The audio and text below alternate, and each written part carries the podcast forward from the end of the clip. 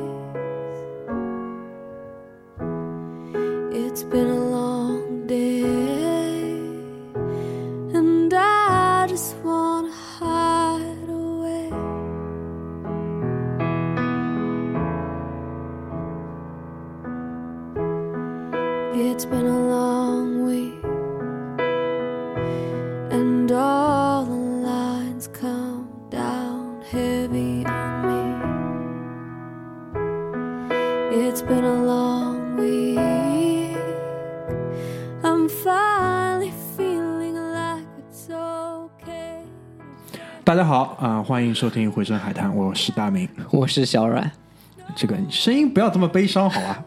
对吧？虽然这是一期，这又是一期，嗯、艰难的录音，真的很艰难，真的很艰难我。觉得没有，就我就不要再去强调这些东西了。我觉得这是一个常态，就是一个常态。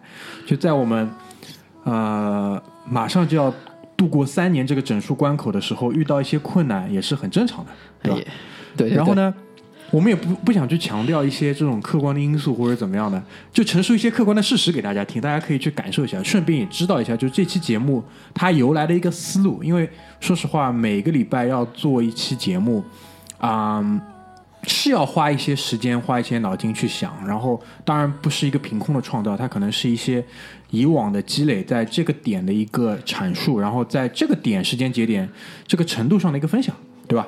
那本来这一期呢，我们是想录一期关于餐饮巨头，啊，餐饮巨头，首先有我的以前工作的师傅，对吧？是我们餐饮业刚刚投入餐饮业，还有我们另一位从来没有上过节目的朋友，他本身也想加入，我们现在暂且叫他三文鱼吧，叫那个三文鱼，三文鱼是吧？哎，然后他他俩呢，就是现在都啊、投身于，投身于餐饮行业，但是都是以一个副业的形式。没错，那就是餐厅开张嘛，我们免不了去捧个场，对吧？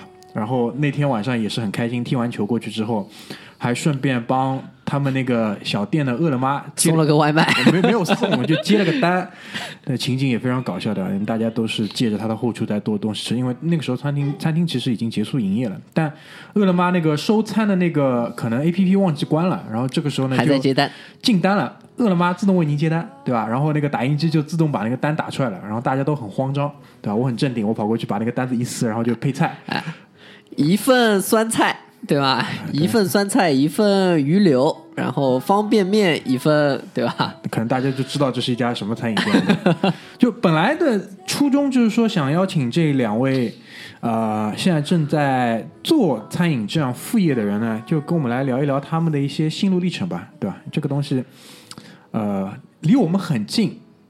餐饮这种东西，你每天都在吃，离我们很近，特别又是叫外卖这种形式，但又离我们很远，因为不曾真实的去操作过这个东西，对吧？而且这两位其实都是作为新手入行，而且也没有听说什么家里本来就有开一个什么餐厅之类，然后要跑出来做餐饮，没有，完全是一个轻易的尝试。我觉得这可能是我们可以去聊、去探讨的一个内容。没错，那于是就有想说要做餐饮巨头这个东西，但大家今天看了这个题目，就会发现这跟中年危机又扯什么什么关系，对不对？就其中一位餐饮巨头就说了，这个暂时没法聊，因为目前还没盈利，对吧？就不聊，而且确实也很忙，因为。说了嘛，这是一份副业，就当相当于你每天八小时的工作之外，你还要再扑进去，所以我也很理解、很谅解这样的一个决定，那很尊重。那于是就是说，想拉另外一位三文鱼同学，三文鱼同学来说聊一下。然后呢，介绍一个背景条件，就是我小阮、三文鱼，还有之前上过我们节目的那个脚显哥，我们四个人呢是有个群的，这是一个很秘密的群，对吧？这个不曾有人知道我们四个人其实有个群，就在这个群里就说起这个事情。那于是就是说，呃，是谁说的啊？要聊中年危机啊？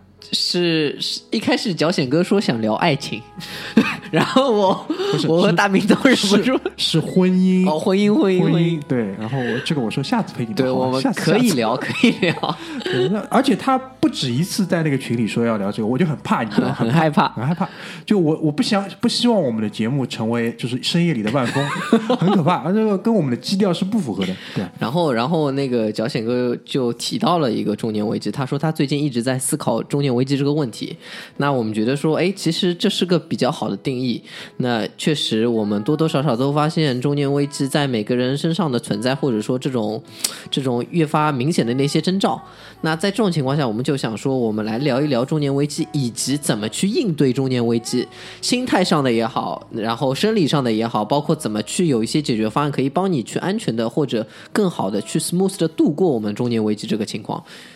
这个其实是这样啊，就是你你们不要听小阮讲的好像很有逻辑性，对吧？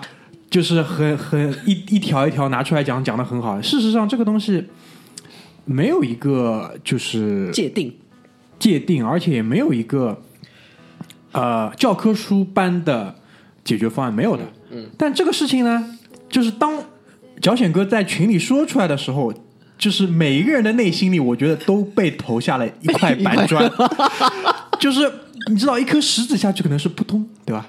板砖下去是就是嘣嘣，然后还有稀里哗啦的水声，就这个东西确实多多少少，至少在那个下午，每个人都显得很有东西想要去表达的这个诉求。那我说不如这样吧，对吧？就是餐饮巨头，餐饮本来是一个副业，然后想把副业跟中年危机去做一个联系，因为确实是这样。为什么这些人在一份已经在外人看上去还不错的工作，在上海的情况下，他们还要再去做一些事情？在我看来，其实就是一个撤离的方案，对吧？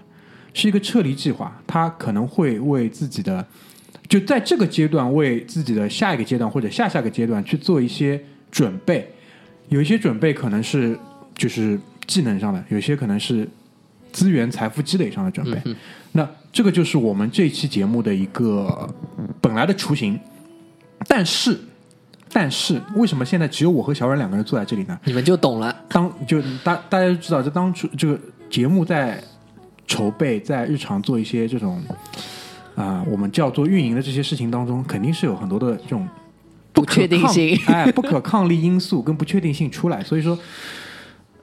就人到了这个年纪很正常，对吧？工作、家庭各种各样的事情都会是你的牵绊，对吧？所以说，呃，两位三文鱼鱼兄和脚显兄两位有这份心想要来支持我们这个节目，我觉得在这边也是感谢，感谢他们。再次感谢，对吧？虽然今天不能到现场，但跟他们在聊，跟他们在碰撞的这个过程当中，也是为我们这期节目其实做了一个很好的，就对于我和小冉两个人现在坐在这里来说，是做了一个很好的准备的，好吧？所以嗯这期节目现在呢，就撇掉了餐饮巨头的部分，完全就是单聊中年危机，就我跟小阮两个人的对谈，然后呢，我们之前也列了个大纲，但这个大纲可能不太适用，没关系，可以作为一个参考。我跟小阮两个人就来聊一聊我们自己啊、是怎么去不是还有我怎么克服困难，今天来录节目的。啊，对啊，对，小阮今天那个生理上也是出现了一些问题，对吧？对吧？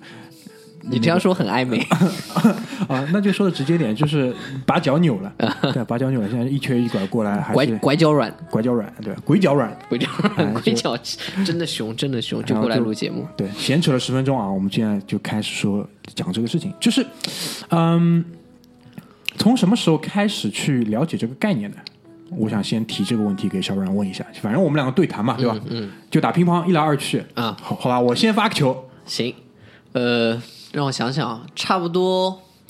我了解“中年危机”这个词是从很多的日剧里面看到的，就哎，这个这个点很好，我不是我知道你有没有这种感触，就是嗯当时会在想，日本自杀率不是很高嘛，一直好像要卧轨、跳地铁什么的，然后就频频的出现，就是日本的男性自杀的那个年纪，我们都叫他是中年危机的一个年纪，差不多，你你能想象那个画面，就是拿着个公文包，穿着西装，面如死灰，站在路口或者是对，站在路口，然后地铁站这种，然后不敢回家，呃被辞退了，就那种日本的那种企业里面，好像一直一直会发现这个。还有那个周杰伦有首歌叫《稻香》，我就怕你说这个 那个 MV 对不对？那个 MV 对吧？可怕可怕。对，长得很像那个日本周杰伦，就也是那种就是中中中年危机给人的感觉，就是当这是我对中年危机的第一印象和第一个画面，然后当时我就在想说。那这个画面为什么那么让人可怕？还有到底哪个年龄段会碰到那个事情？在当时我看来，可能那个年龄段会是在四十五十多岁，我不知道现在还会不会是这样。等等我们会聊。那这是我对于中年危机的，就是第一个印象，最最早的那个看法。这个这个，我觉得这个认识已经是非常的清醒 跟可怕了。就是我在比较早接触这个概念的时候。我还顺手去搜了一下，很早的时候，很早的时候，就是原来这是一个心理学的定义，就中年危机是一个心理学的定义，然后它会有一些，你知道，当它变成一个就是这种学术上的东西的时候，就会有一个广义的定义嘛，对吧？一般这个广义的定义，我觉得下的非常之精准，这个肯定也是背后有这种大量的学术人才在做这个贡献嘛。它的定义就是讲说，呃，人。到了一定的这个年纪之后呢，他会在婚姻、在事业跟自己的身体生理上进入一个就是几重奏同时奏响的这么一个危机的时刻。嗯，一般来说呢，会在三十五岁。当时啊，当时看到这条定义的时候是说，一般会在三十五岁到五十九岁之间，因为普遍的认知嘛，六十岁之后就进入老年了。没错，你可能这些东西还会被那个。继承下去，在老年的时候，但可能就在以中年危机去形容它的时候就不太专业，而且可能还有一大很大的原因就是六十岁是一个退休的年纪，所以说如果说进入了退休养老的这个阶段的话，也不再存在中年危机的这些东西。当然，时间可能是一剂良药，就是在那个阶段可能有一些问题也就迎刃而解了，或者说也就不解决了。哎，对，就就不比如说生理机能退化，你到那个时候你也觉得你也接受这个事实了。没错，对，更更多的我觉得是一个，嗯。就这三点上来说，生理机能、婚姻以及你的事业，就是在那个阶段会爆发出一些矛盾，然后对于你整个人的状态会产生很大的问题，因为这是作为一个病态在被研究、在被讨论的，就会产生很多像小阮说的一些什么自杀啦、干嘛的，对吧？那问题又来了，就是我们现在至少这张桌子上，我和小阮两个人都还没有进入三十岁，没错。怎么说？就现在就要聊这个东西，对吧？我们很多人也会觉得这两个人很很神经病，对吧？对于是，就是在我们这个大纲里面也提到，我自己的一个观感就是，可能在上海这样的城市，呃，因为我们也没有其他的样本，对吧？在上海这样的城市，可能我觉得，嗯，中年危机的一个定义，在时间上。的年龄上的定义会被大大的提前，我非常同意这一点。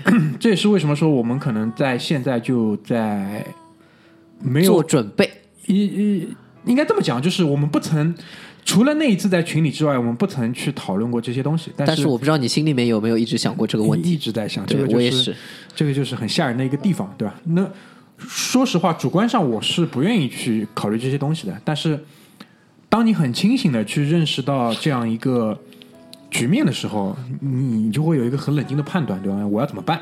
嗯，这就是这个问题。所以说，呃，首先，我想我自己的对于这个东西的一个感觉啊，就是跟大家分享一下，可能会跟我们以往对于中年危机这个广义的定义会有一个比较大的区别。因为在我看来的话，可能我猜测，包括我对身边人的一些感觉，就是可能会在三个阶段吧，有一个表现，就是第一阶段。所谓 T Tier One，嗯，二十五岁到三十岁，这这个大明说出来的时候，我已经吓得吓尿了，你们知道吗？就是我不知道你吓尿的点在哪里啊，但是就是因为首先第一点，我们确实是处在这样一个定义上，对吧？这个时间的定义上，就是问题出在哪里呢？三二十五到三十，我觉得首先第一点就是啊，二十五是你的二十五到三十，其实是你生理上的一个黄金期吧，应该算，嗯，就是 各种。生理机能啊，你的精力啊也好，都是属于一个黄金期。但是你也知道，就是过山车到了坡顶之后，接下来就是下滑的很快，啊，一泻千里，对吧？一泻千里，这是很可怕。那而且再结合哎，还有我们永远在讨论这个阶段三个阶段的时候，我们的考量的标尺还是那三样东西：生理机能、婚姻、事业。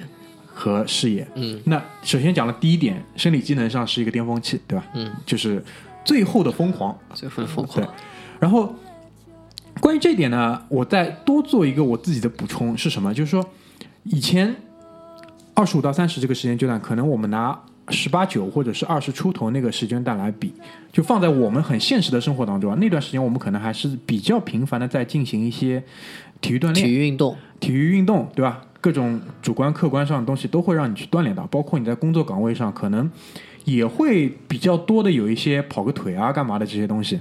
就是如果是脑力跟体力并重的话，那可能就是形容这个阶段，对吧？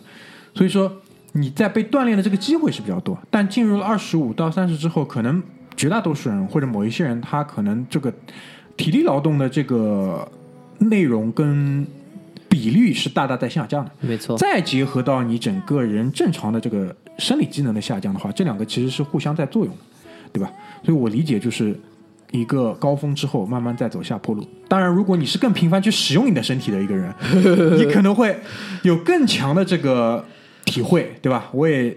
一直听闻一些我身边的这种同事，中午吃饭的时候就看到他把什么包里的什么六味地黄丸拿出来 猛磕几粒，对我也很诧异，对吧？这是怎么回事？那这种一般老前辈就会迷之微笑，拍拍我的大腿，说对吧？这个男人要保养，对很很可怕，对吧？就是这个意思，对吧？然后在婚姻上呢，其实在上海这边，其实现在的这个本来今天如果有三文鱼在的话，它其实可以提供我们大量的一些数据的支撑。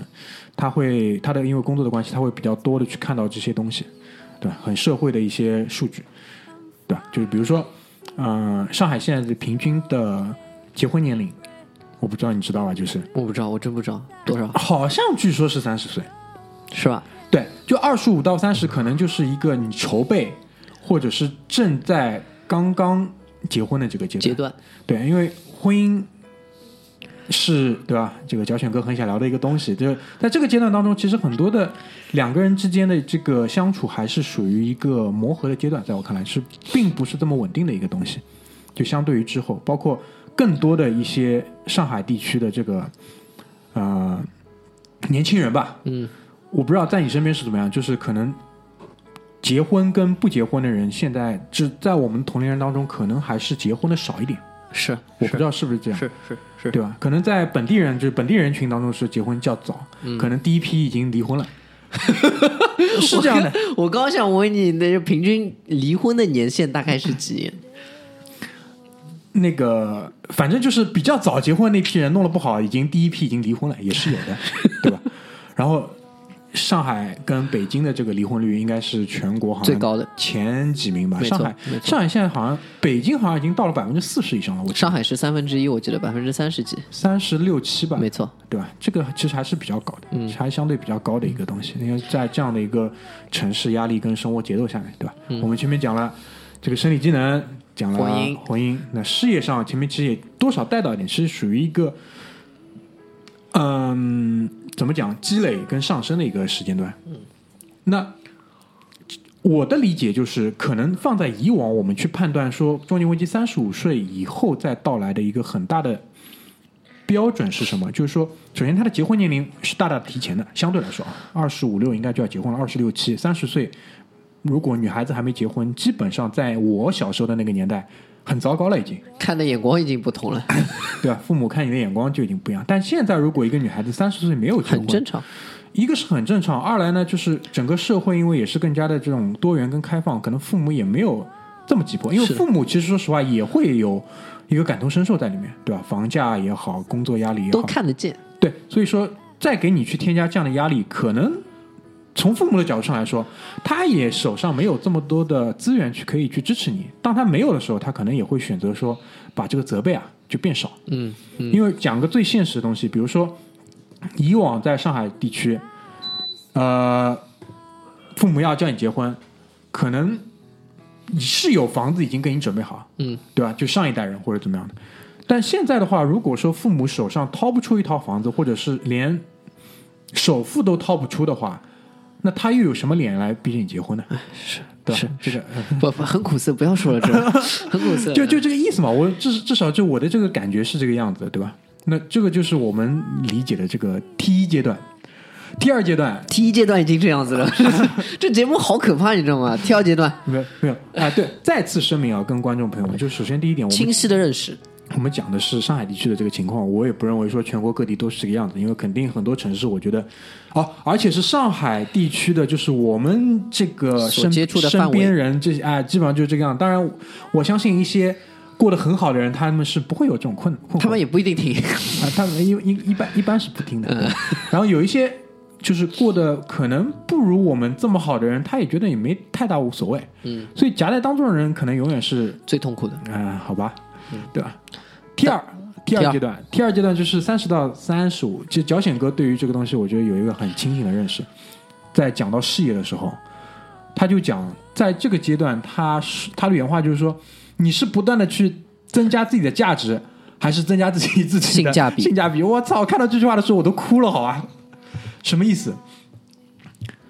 呃，如果你真的有在做一些企业当中的管理工作的话，这个其实是一个很现实的东西，就是同样的一个工作，对不对？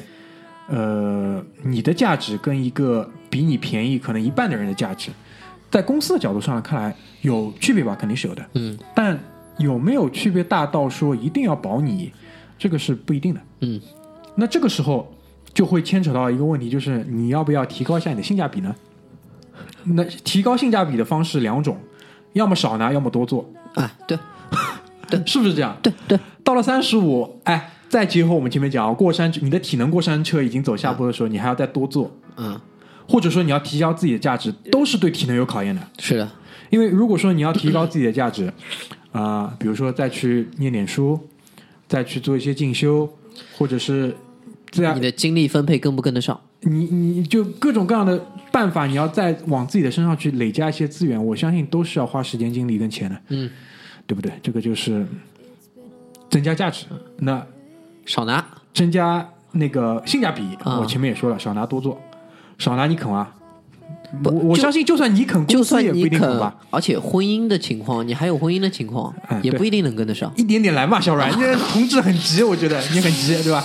然后少拿跟多做都是很痛苦的，嗯，然后要增加价值跟增加性价比也是同样痛苦的，嗯，因为在这个阶段，你想你在企业里面，如果说啊你还是在底层的话，那你的可被替代性是很高的。那如果说你已经脱离了底层，可能有一些积累的时候，你同样也是会面临到一个很强的一个挑战，对吧？因为为什么你在成长，年轻人也在成长，对不对？而且他如果这个成长的学习能力可能比你更强。嗯，这个可能因人而异，但事实上就是说，如果再把另外两个因素放进去，就是事业，如果大家是均等，你跟一个嗯年轻人的情况下，他如果没有婚姻的压力，或者说就是没有结婚，有婚姻压力但没有结婚，嗯但事实上就是没有一个实际的婚姻压力，然后呢，体能可能又比你好一点的生，理上也比你好一些。我举个例子来说，就是很多时候就是这样。你比如说一下午连开两个会，有一些老同志，我是很明显的感觉到，到第二个会的时候，思路也好，各方面也好，就是会有这种精力的、分散，注意力的、专注度的一个下降。年轻人可能在这这方面确实好一点。那有一些强人，就是真的很厉害，但他肯定也是抛下很多其他东西，才能确保他是一直是这么强。嗯，对吧？那嗯然后还是脚显哥，为什么？因为脚显哥现在属于 T 二阶段，对吧？脚显哥今年三十三岁，对吧？哦，对哦，三十三。因为我那天问了他一个问题，我说上海这边有一句这种老古话，叫就是按照上海话讲啊，叫三十三乱刀斩，哦，就意思就很惨，对吧？然后破解之术是什么呢？就是买一块猪肉，然后切，就是乱刀斩一下之后跑，扔在马路上，让那个嗯跑过的汽车车轮压一下，可能会把霉运带走。这个是我从小被教育的一个东西。然后贾选哥说了，我信主，不信这些东西。好，嗯上帝保佑你，上帝保佑你。对吧？那他他他有这个理解，然后他就说了另外一个点，就是在婚姻的这个变量下面呢，又产生了一个子集子分级，就是你的小孩，你的第二第二代，孩子出生了，那脚显哥的小孩也是刚刚出生，所以也会有一个更加大的一个，就是在我现在看来，就是一枚炸弹，就又又绑在了你的身上，对吧？上海这边现在一个小孩的开销，上海地区的听众不用我介绍，对吧？其他城市的听众基本上你们也你你心里都是有数的，对吧？那是不是在这个阶段跟上个阶段 T 一跟 T 二相去比较的话，T 二又来的更加的惨一点。而且 T 二更输不起。对啊，T 一的话，因为因怎么讲呢？T 一说实话你也输不起，嗯，因为 T 一输完之后，基本上就是可能你就不用考虑中年危机这个问题了，对吧、你可能永远处于一个就是青年阶段。嗯，我的我的我的意思就是你的收入跟你的这种可以触及到的一些范围，你可以做的一些事情，对吧？你可能也不需要去再去考虑什么一年两次出国旅游这种事情了，对吧？就天天打打王者荣耀就过去。有很多人他们活得活得还蛮开心的，在我看来，因为他们就不考虑这个问题了呀。对啊，无所谓啦，也没有包袱了，嗯，蛮好的。还是那句话，夹在当中的人最痛苦。那至少我们是这么看。那可能可能就是有一些人他站的位置比我们高，当他俯视的时候，他会觉得云淡风轻的，就很羡慕这些人，对不对？像我就觉得 Charles 可能不太会有，这辈子也不太会有中年危机，对吧？对吧？这个这个是很正常，只是作作为我们两个人来讲，在聊这些东西，对吧？也有些人是不愿意聊，也很正常，对吧？然后 T 三 爆发，T 三阶段就是 T 一阶段，我觉得是一个什么？就是我们叫我当时在大纲里潜伏期啊，潜伏期对吧？这个这个很可怕。对潜伏期我们一般用在癌症身上，对吧？第二阶段我们叫那个反应期，就是各种各样的因素在一起，就是起这种化学化学反应了哎在这种烧啊，在燃啊，在干嘛的？呃，那反应之后是什么？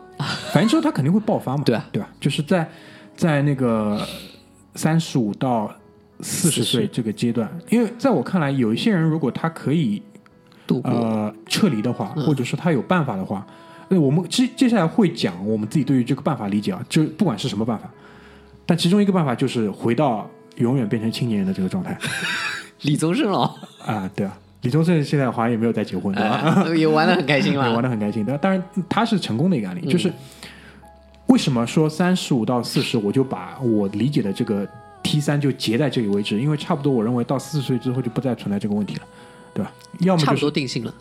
呃，应应该应该有三种可能性，就是一种就是这个 T 三就是无限被延长，就从从三十五到五十九，就到你退休吧，应该这么讲，到你退休就会持续了。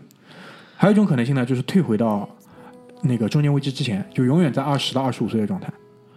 还有一种可能就是羽化登仙，然后他就撤离成功了，嗯，他找到了一个办法，可以按照他自己的方式方法去活。深藏功与名。啊、可能是深藏功与名，也有可能是可以对吧？拉一把拉一把身边兄弟这种，对，对所以这个阶段生理上，如果说他可以把自己照顾得很好，我我相信可能跟二十五是差别不大的，可能只是面容上，我我指的差别不大，可能在哪里啊？第一就是他的外观，嗯，我不是说他的脸皱纹这种皱纹这种东西，当然你有钱足够多的话也可以克服，对吧？一个是他的精力，一个是他的整个形体，就没有很抱歉嘛。有一些中年人，有一些比如说进来也就前两个月吧，油腻这个词，对啊，一直出现。大量的被这种去形容，我觉得很大的一方面就是人都是向往美的东西的。啊，你人到中年就是不修边幅，人也很很肥胖很油腻，就先入为主就不会给人家有一个很好的印象。也不体面。哎，是的，当然原因多种多样，我们不去讨论，对吧？我们只是说想说，如果说一个好的一个结果的话，可能他的形体上跟那些二十五岁左右的年轻人是不太有太大的差别。嗯，当然这背后他要去维持的这个成本跟他要付出的东西，这个是很厉害的。是的很，厉害的，对吧？那这就是体能跟形体，然后因为他可能很好的锻炼自己，或者是怎么样，说实话，那也要配合什么吃的好，用的好，对吧？锻炼吧还要。呃，锻那锻锻炼是一方面嘛，吃的好用的好，对吧？上班不用挤地铁，我我就讲个很小的事情，嗯，你上班不用挤地铁到公司，跟你上班一路挤着地铁到公司，两个人一进来状态就天差地别。你心情能一样吗？对吧？是的，是的，是的，对吧？那有一些人他用钱去克服了这些东西，他可能不用再挤地铁的时候，那他到了公司，那整个人的心心情就好很多，嗯，对吧？有些人挤着一路上地铁过来，说实话，你能想象那种境遇的。嗯，是的，对吧？那婚姻，如果是这个，如果是在三十岁左右生了小孩的话，如果到了这个阶段，小孩已经是一个你可以直接跟他沟通的一个阶段，嗯，这个时候差别也会越来越大，对吧？你对于这个小孩的投入，我相信也是越来越大，这个就是一个不能说是无形，也就是就是实实在在的一个东西，对吧？然后在婚姻家庭方面，如果说你经营的足够好，你的妻子跟你是步调相对一致的话，那他给到你跟整个家庭的这个支持也是会很大的，对吧？那到了这个阶段，其实只不过是一加二的一个放大版，就是好的放大，坏的放大，就看你是怎么去经营一跟二。就三，所以说就是各种现象被直接的表达出来、暴露出来的这个这个这个阶段，在我看来就是，所以 T 一、T 二、T 三就是我自己的理解，就跟大家先这么介绍一下。当然，再次声明啊，这个只是我自己的一个感觉。然后呢，也不代表节目组其他人的一些意见，对吧？责责任撇清一些。啊，责任当然是撇清，因为这个我说了嘛，这个节目本来是四个人一起录讨论，很有很多探讨，但现在也没办法，你两个人呢，很多东西可能只能就是通过这样的方式去直接去跟大家去聊、去分享。那这背后就会有我们的就关于每个阶段里面的一些啊、思考。对吧？包括我们以自己也在，就是以自己的这种实际行动，再看一看能不能在每个阶段是怎么去做这样的一个努力。就是在上半段快结束的时候，我还是想再把这个观点再抛一下。就是我觉得愿意愿意去聊这些东西的人呢，嗯、都是是认清这个现实的。然后呢，我觉得愿意去思考这个问题不是一件坏事。呃，我就像前面说的，有些人那个王者荣耀打打，其实这辈子过得其实他也觉得挺好。但你稀里糊涂过也是过，你好好的过也是过。还是那句话，这个世界是由那群今天没有自杀的人组成的，这个不要天天讲不好，对吧？对吧？所以，所以既然既然还活着，就好好想想怎么去面对，积极应对，对吧？嗯，积极应对。对，然后呢，就是呃，也是跟大家一起来探讨一下吧，就是说在各个的这种 怎么讲，各个条件的这种维度下面，我们是怎么去考虑，包括怎么去实践的，对吧？因为本来今天有那个三文鱼跟小小哥哥在的话，其实会有更加多的这种鲜活例子跟大家分享，可惜没有，对吧？那没关系，就是我们先进首歌。简单先休息一下，下半场回来呢，就跟大家一个一个小的点来再聊。再探讨一下，好吧？And all the lines come down heavy on me. It's been a long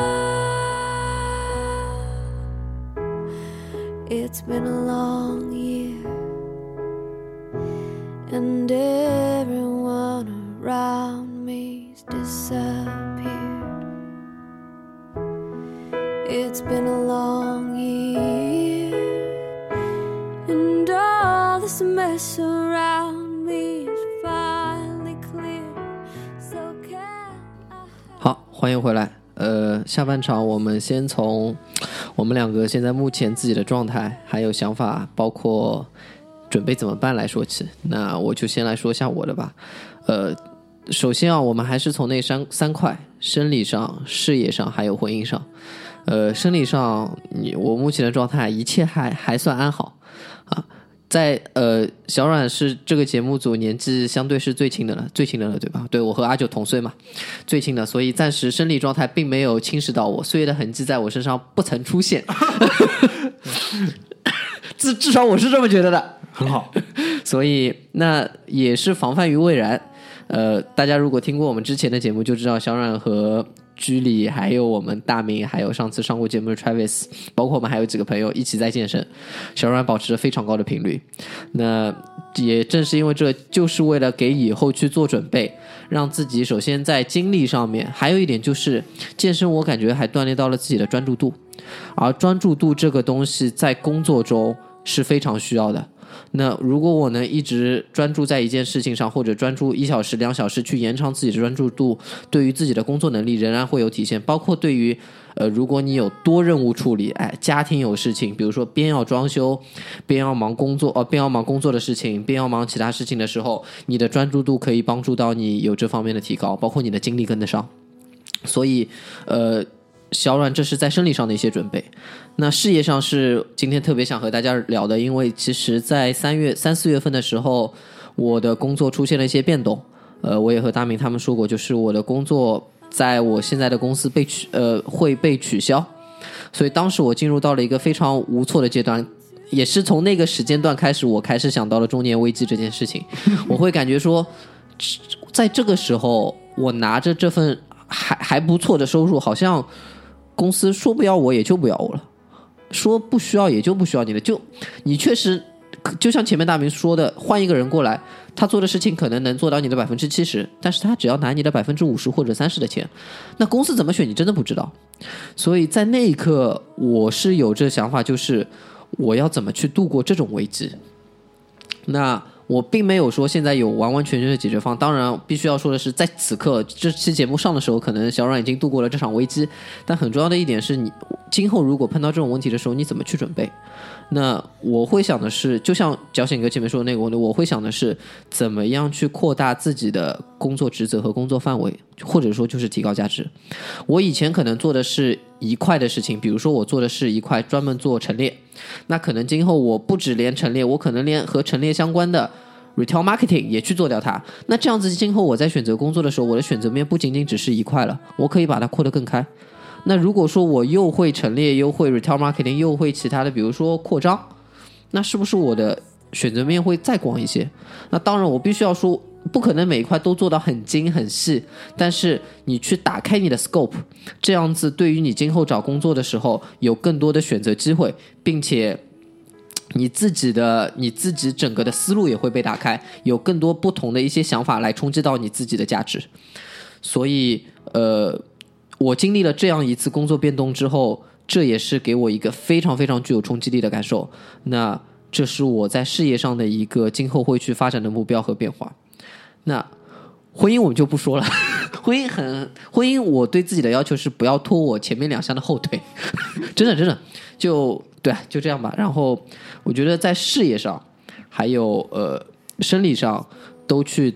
有自己后面的一个坚持的一个目标，并且往这方面去走。那婚姻不拖后腿的情况下，对吧？三角形嘛，两个点往前拉，三角形，让自己让自己像踢实况一样，那个自己的那个数值啊，有两边被拉高，这样是很好的。那在这边我还想补充一点，就是我们这可能不是在我们觉得中年危机其中的一点，但是我仍然觉得这一点可能会阻碍无论刚刚我们说的那三点的情况，就是你的心态。呃，有人会说，为什么大明和小阮那么早的就去思考这个问题？首先，我们怕不怕？那至少对于我来说，我不知道大明怎么想。对于我来说，我是怕的。谁不怕呢？哎，慌了一遍。哎，最近最近这幅图，我是里奥梅西。最近看世界杯那幅图看了吗？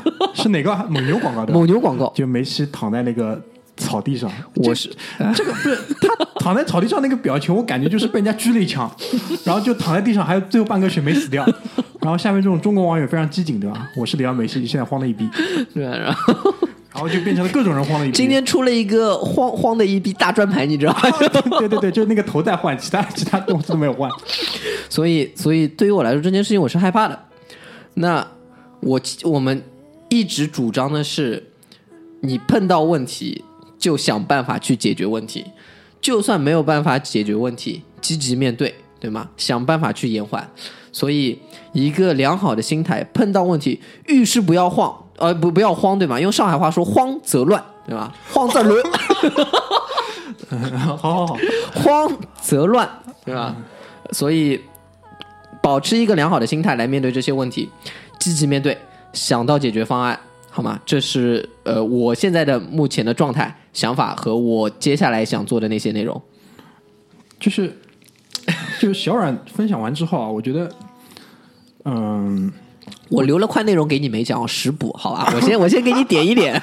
啊，既然你这么想让我来讲这一方面，那我就先讲。好是这样，就是我们那个群前面也跟你们介绍过，就是我小阮那个三文鱼还有那个脚险哥四个人那个群，这个群不完全统计，大概有百分之二十五四分之一的时间在讨论一个东西，就是食疗和食补。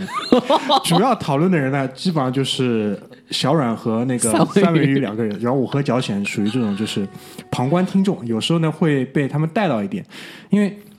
首先，第一点就是在生理上，确实现在跟小阮一起在健身。我们差不多是今年的，我大概是今年二月份加入你们吧，嗯嗯，现在是差不多七月份，所以说也是坚持了半年，小半年。然后呢，应该是会继续做下去。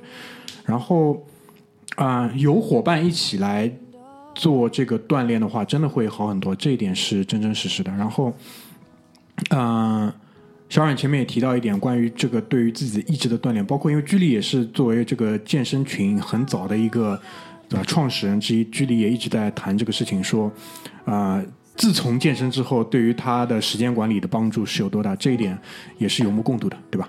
所以这个我觉得是对于自己的一个另一种的一个锻炼吧和修行。一方面是生理上的，二来就是确实是有时候，因为对于我们来说，可能有时候上班之前去一下，很多人在很多人看来是很难去理解的。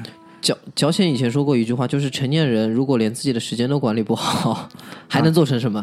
当然，这句话其实他是在为自己开脱啊，我记得，但道理是对的，对，道理是对的，对吧？然后呃就是结合那个生理上的准备，那个这个这个小阮服役哎，是食疗食疗方面跟大家推荐几个东西，对吧？这个小软吃的比较多的是什么？袋鼠精、生蚝精。我吃的是生蚝精，生蚝精哦，三文鱼吃的是袋鼠精。对对，袋鼠精这个东西，我觉得就已经很可怕了。袋鼠的什么精不知道，但反正就是澳洲代购里面这种东西是蛮多的。对，有有兴趣的听众可以去了解一下。这个功能呢，跟那个生蚝精是差不多的，基本上就是提升男性的这种那个那个那个那个精力。哎 对，对对对，是这样写的。哎，对啊，这个很多的这种，当然从科学的角度上来讲，我就这么跟你讲，这种东西基本上里呢就是微量元素会比较多一点，因为你平时可能需要吃十七八种食品，然后要可能整颗吃下去，你可能才能获取到其中的。他给你集中补充了就，哎，这个呢就效率比较高一点，但真的有没有用不好说，好吧，大家自己看着办。经济情况允许的同学们，对吧？可以去搞一点这种那个袋鼠精、生蚝精，还有什么番茄红素，对吧？如果大家、哎对对，然后那个聚棕榈精华，剧棕榈精华你说一说，对，聚棕榈精华跟番茄红素可以配合起来一起吃，基本上呢、嗯就是那个聚棕榈精华，它的作用其实就是突然变成了 电视推销节目，就是它会抑制雄性激素分泌的时候带出来一种酶，就聚。其实它和一个很著名的药物叫非那雄胺，它的这个作用是类似的，就是雄性激素分泌的时候会带出来一种酶，然后呢，你吃了聚棕榈精华呢，就会去抑制这个酶，嗯，然后呢有两大功效，一个呢是保护你的前列腺，二来呢就是因为那个雄性激素大量分泌带出来的这个酶是会抑制生发的，所以就是去打击它，让你继续生发，然后就是保护你的前列腺。所以，所以你们想想，首先大明推荐我这东西，跟我说上下一起步的时候，这东西有多可怕。然后第二点是，我没有说过上下一起过这种话，好不好？就这这东西竟然没想到在顺带头发就算没弄好，还能顺带保护一下前列腺的时候，我真的是害怕，真的觉得这药一定要买。然后第二点就是，呃，大家想想，在生理上面，中年危机这四个字对于你的在生理上、在外表上的第一个印象是什么，就知道为什么我们要补充这这这个东西了。然后那个可能有一些和我们有一样认识的人，他也会有这种食补的计划。那比较多的可能出现在什么六味地黄丸，还有那个山药、韭菜。还有那个秋葵、秋葵这些，其实道理都是一样的，就是它的那个微量元素会有，然后呢，如果你长期一直去多吃一点呢，会补充到你缺的这些东西。是的是的因为包括我们因为一直做锻炼的话，锻炼的过程当中，在锻炼你的身体意志的同时，其实身体当中是会流失掉大量的这种微量元素的，是的所以你是要做相对应的补充。包括你长期健身的话，其实是很容易缺钙。嗯嗯，然后那个我们的教练也跟我们说，就是在那个蛋白粉里加牛奶，其实并不是为了补充蛋白质，蛋白质的含量很低，更多的其实去补充一些钙质。嗯是的这个这个有兴趣，我们可以单开一期，好吧？嗯是当然，我的点在于哪里？就是如果你想活成一个精致的猪猪男孩，就这个这句话就不知道哪里来了，但我蛮喜欢的。就我是你的精致猪猪男孩，就是你要去从各方面去多做一点研究，对吧？这个都是有好处的，因为我我就这么讲，其实这些东西它真的有没有用，在我看来没有这么重要，嗯，没有这么重要，哪怕只是心理作用，但是整个人的态度跟他的一个积极向上的这个点是我很喜欢的。哎就是袋鼠精跟生蚝精真的有这么大作用吗？就我吃下来啊，只有一个东西我觉得真的很屌，蛋泵。哦，蛋蹦是真的很屌，就健身人都知道这个东西的 蛋蹦。我吃完蛋蹦的第一次，我就跟小二讲，就建议配置我人民解放军，对吧？这个东西太屌了。然后其他各种东西，只是我们在想办法去克服一些问题的时候，它的一些呃道具。啊，但我觉得就像大明说的，态度真的很重要。那个呃，小阮已经活得连对吗？那把枪和子弹库都要分开来洗了，用了一个非常精致的德国的一个洗液。哎，这个这件事情上，马大嘴是很有意见的。就当我们要一起采购这个男性洗液的时候，小软以他找到了另外一款来拒绝我们，然后我们在另外一个群里就说了，就他来鸡鸡。真的坏，真的怀但是我们要凑三瓶，你居然不加入我们，那只能祝你烂鸡鸡。哎 真的坏，但是真的，呃，心态很重要。我们会发现中年，我们说的中年危机的那批人，说他油腻也好，说他呃比较邋遢各方面也好，不讲究，对吗？那如果讲究一点。体面一点，一个非常棒的一个心态，积极的心态来面对这些事情，想一些解决方案，这自然而然你会有更多的、更多的一些方式来去度过。所以我其实本来不是一开始就想讲这个东西，很讨厌，对吧？把我之前就准备好的情绪都给你打乱掉了。我本来想跟大家讲什么，就是每个人在这个阶段都会有一个他自己最怕的东西，对吧？就是小阮其实也是突然这么一怕，嗯，就是在想到了另外很多东西。真的怕，就在我这个长期的感觉当中，我的一个很明显的感觉，包括我自己身上一个很明显的这种，就就是短板，就是在哪里？就是我觉得我们现在身上所有这些技能，它的可被替代性是很强的。当然，就是这可能也跟我这个人的个性有关，我可能还是喜欢去有一个一劳永逸的办法，但是也是随着我年龄的增长，我慢慢慢慢，差不多二十岁之后，我就慢慢每一年都对于这个东西有一个更新的认识，更新的认识，更新的认识。就到了现在，我已经基本认识清了，就是不存在这个东西是不存在的，这不存在一个一劳永逸的办法，除非中四个亿，对吧？所以这也是基本上就是宣告了这个。啊、你可以有一个不能被替代的这个技能，就从现在现在我自己身上的这个角度上来讲，是很难再去实现了，对吧？但是并不意味着说 OK 就这么就算了，还是要不断的去做一些事情，来增强你现在的东西。那小阮前面也提到，就是你可能在工作当中的话，你的嗯、职能想尽办法去拓开。当然，我自己也有一个很好的一个机遇，现在在这边也会有一些外力的因素，就迫使让你要去接触一些之前不曾接触的业务。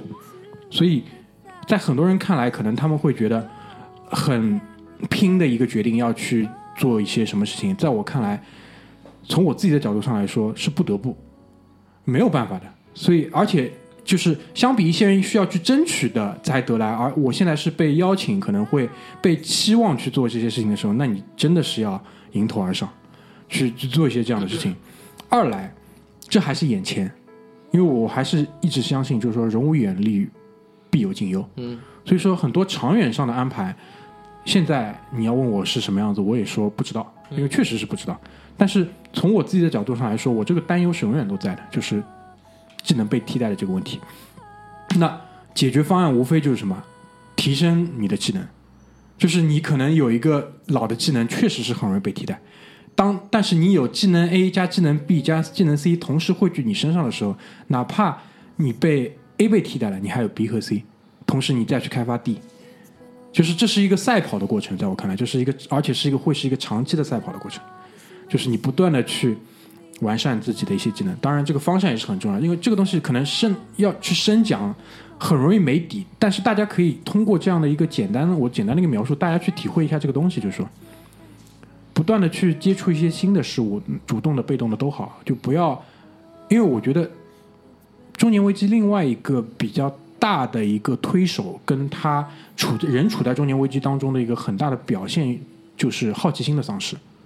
嗯，包括他去做任何的一些事情、做任何一些判断的时候，很基于他以往的经验。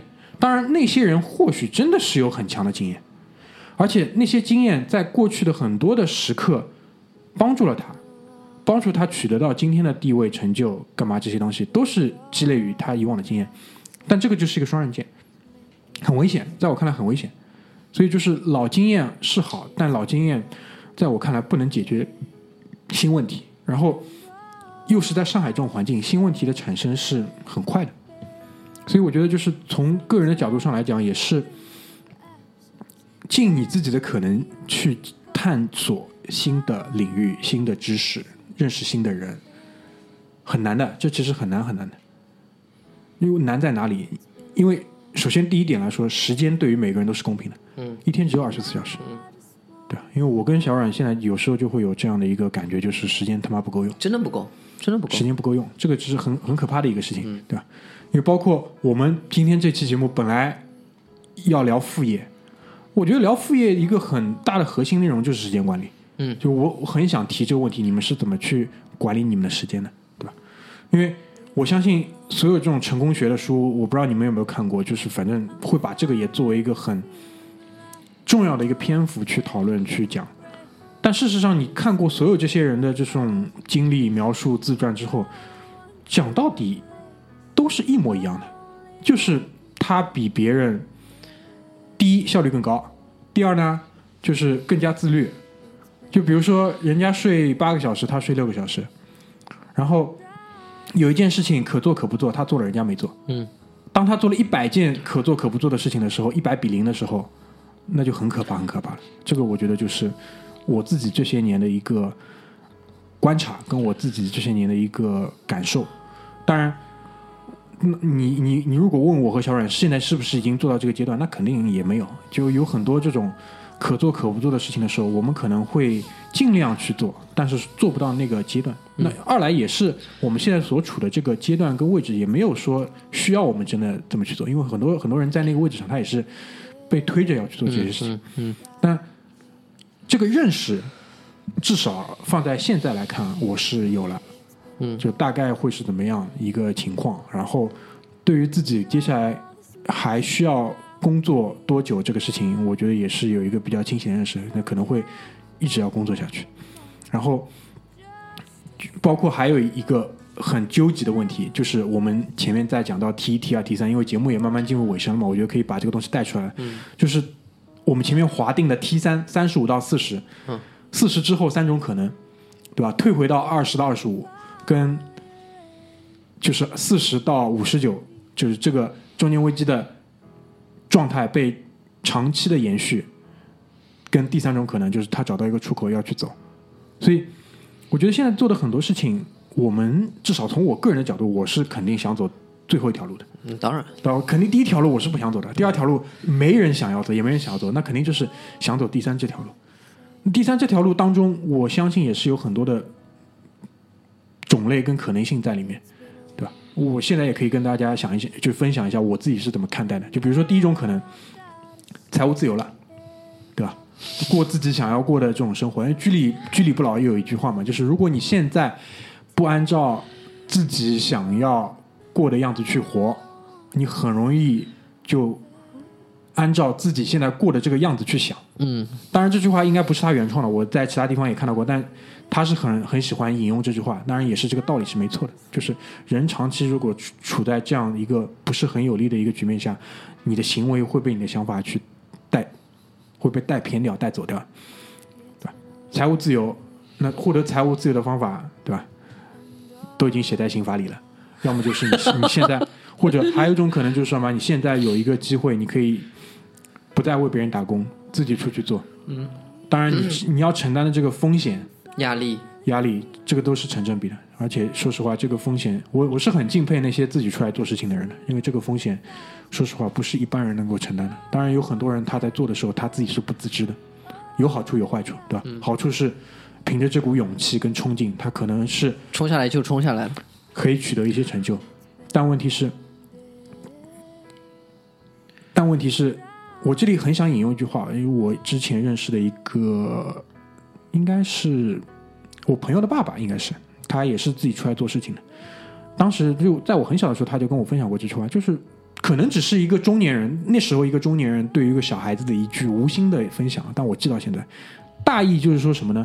当你出来做一个企业的时候，你其实就是在为你的员工打工，就是你不再是为自己，当然你自己也是这些人当中的一部分，其实你是在为他们打工。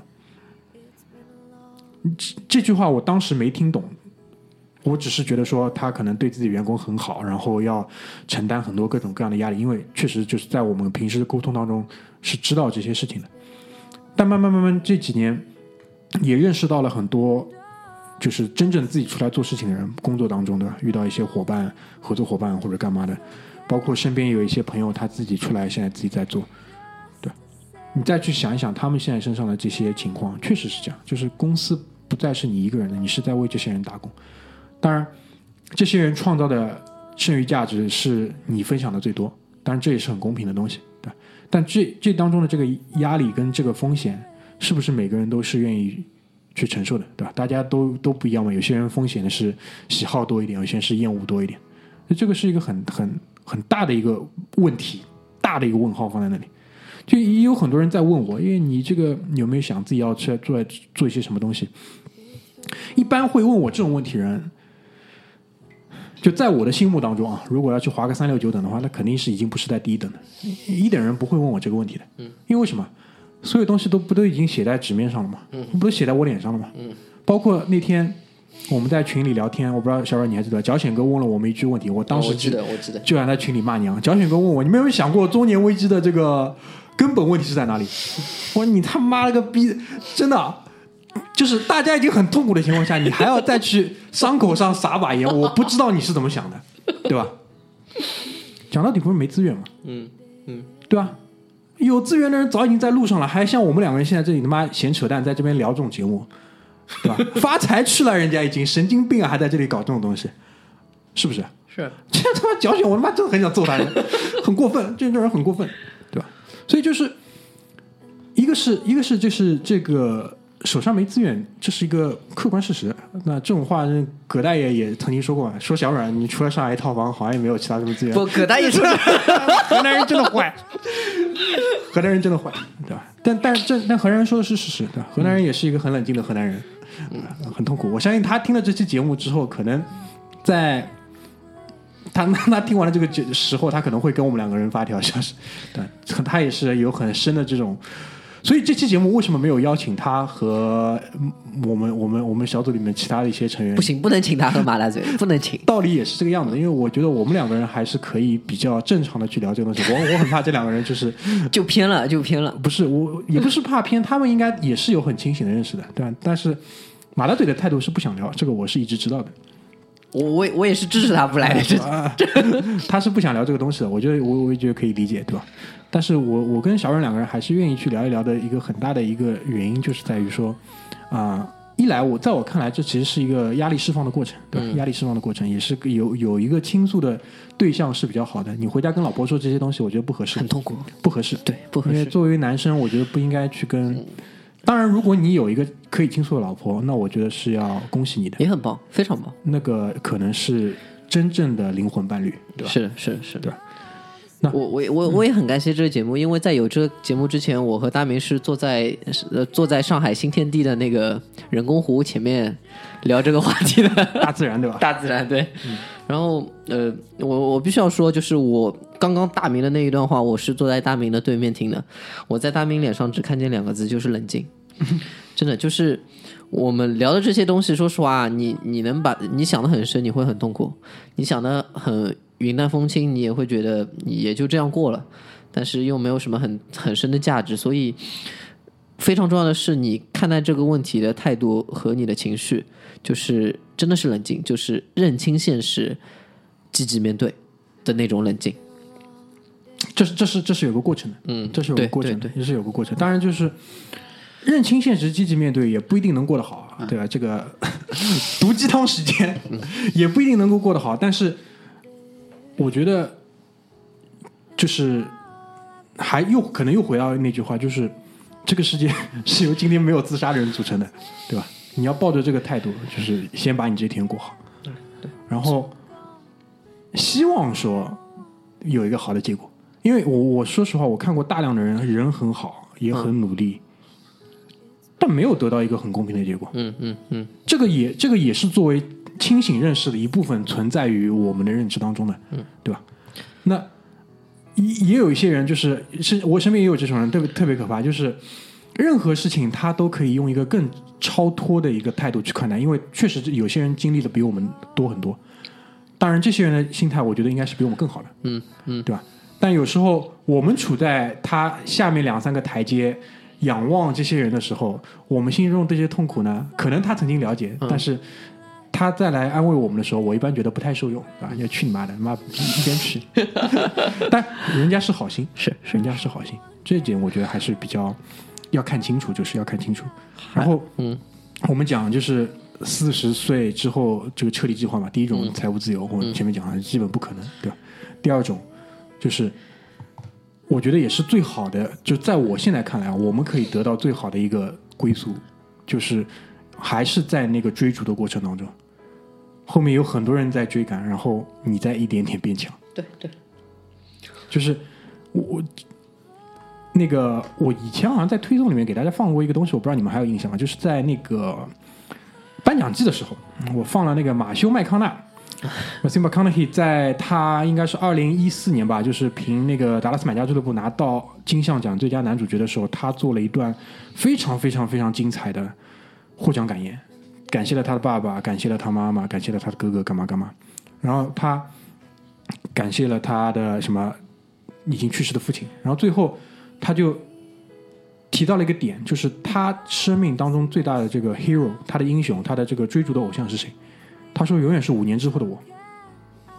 五年之后的我，就过了五年之后，有人再问他这个问题，他说还是五年之后的我。就我不知道你们可以去理解这个东西吧？就是我们作为我我们这样的条件的人来说，什么样的条件？就括号就是没有资源的人来说，最好的一个归宿，我认为就是一直在奋斗，嗯嗯，只能是这样了。对，他妈的只能是这样了，这个这个这个，对吧？所以，当然，如果说上天能够把手搭在我的肩膀上，哪怕一下的话，哎，会非常非常的虔诚的感激。但是，基本上大家也知道哪些人是有这些好运的，嗯，大体上是公平的。那给了你这些东西，一定会拿走其他东西。就是我我我我的点就是在于说，我不认为现在的现状不好。我对于现在的现状是处于一个永远比满意少一点点，嗯嗯，这个状态。然后我们要做的可能就是永远是在这个追逐的游戏里面成为前面跑的那个人。是，基本上我们都呃，在每个阶段，我们庆祝一下这个阶段之后，就开始迎头往下一个阶段了。我觉得这是最好的状态。我们以前在迪士尼有一句话，就是大家、大家不要担心，就大家不要担心，我们忙完这一阵就可以忙下一阵了。对，基本上就是这意思。呃，然后还有一点啊，就大明写在大纲里面的，我特别认同，就是首先一啊，你那个做力所能及的每件事，但是呢，你也在你哪怕做不成啊，你不要因为自己做不成，不要因为自己的违心我那个危机感去恶心身边人。这点太重要了。很多时候，你感觉这人怎么那么丧，或者说这人怎么充满负能量，倒也不是说他这人自己把事情做不好，那也就算了。他还告诉身边每个人这件事情别做了，做不好了，这不太好。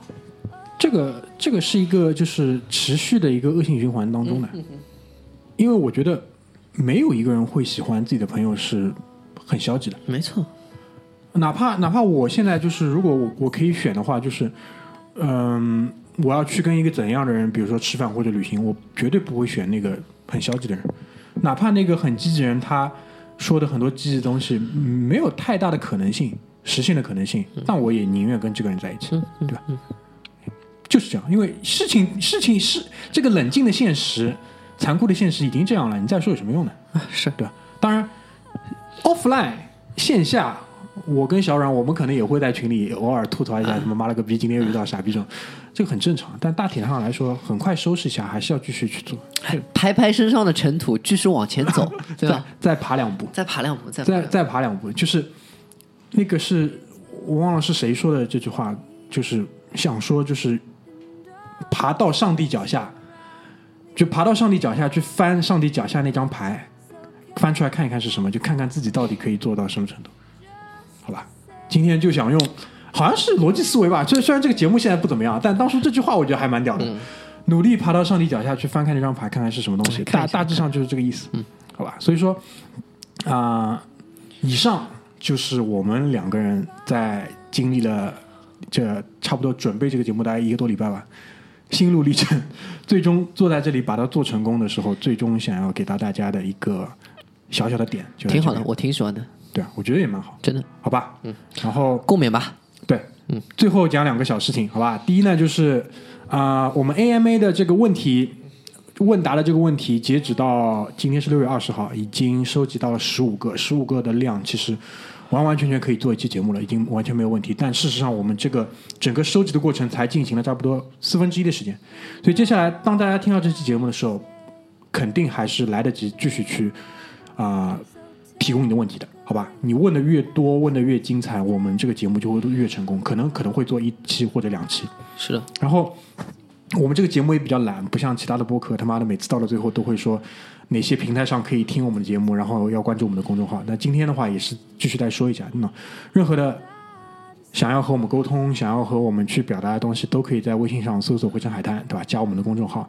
目前线上线就线上那个公众号上已经有超过七百个粉丝了，这个近一年增长的还是比较快，对吧？然后我们因为也没有买粉或者干嘛的，最近呢也做了另外一个调查，就是说想问看大家是从什么时候去开始听《回声海南》这个节目的，然后。目前来看的话，第一个半年还是最最多的最多的百分之三十八嗯，但是后面就除了第二个半年比较低以外，后面三个半年都是比较平均的。嗯，所以所以就是也首先也是说，能有这么多人从很早开始就陪我们走到现在，说明这个粘连度还是比较高的。然后呢，后续也是平均平均每一个时间段有一部分的新的粉丝加入，我觉得。从数据上来分析，这其实是一个比较好的状状态，非常健康。比较好的状态，就是呃，大部分的人留住了，然后呢，每半年、每半年、每半年都会有一个比较平均，因为差不多后面几个半年都是百分之十几的新粉丝去加入，所以说不知道还可以做多久，但至少说在还力所能及可以做的时候，对吧？也是尽量去把每一期都做好。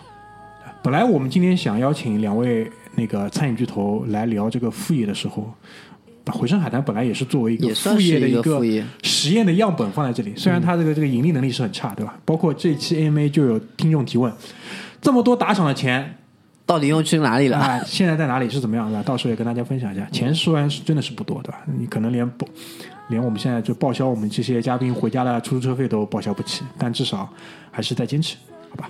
所以啊、也是期待可以尽快的把这一期 AMA 做成功，奉献给大家，然后也是感谢大家的陪伴，好吧？所以我们今天就先到这边，谢谢大家，拜拜。拜拜。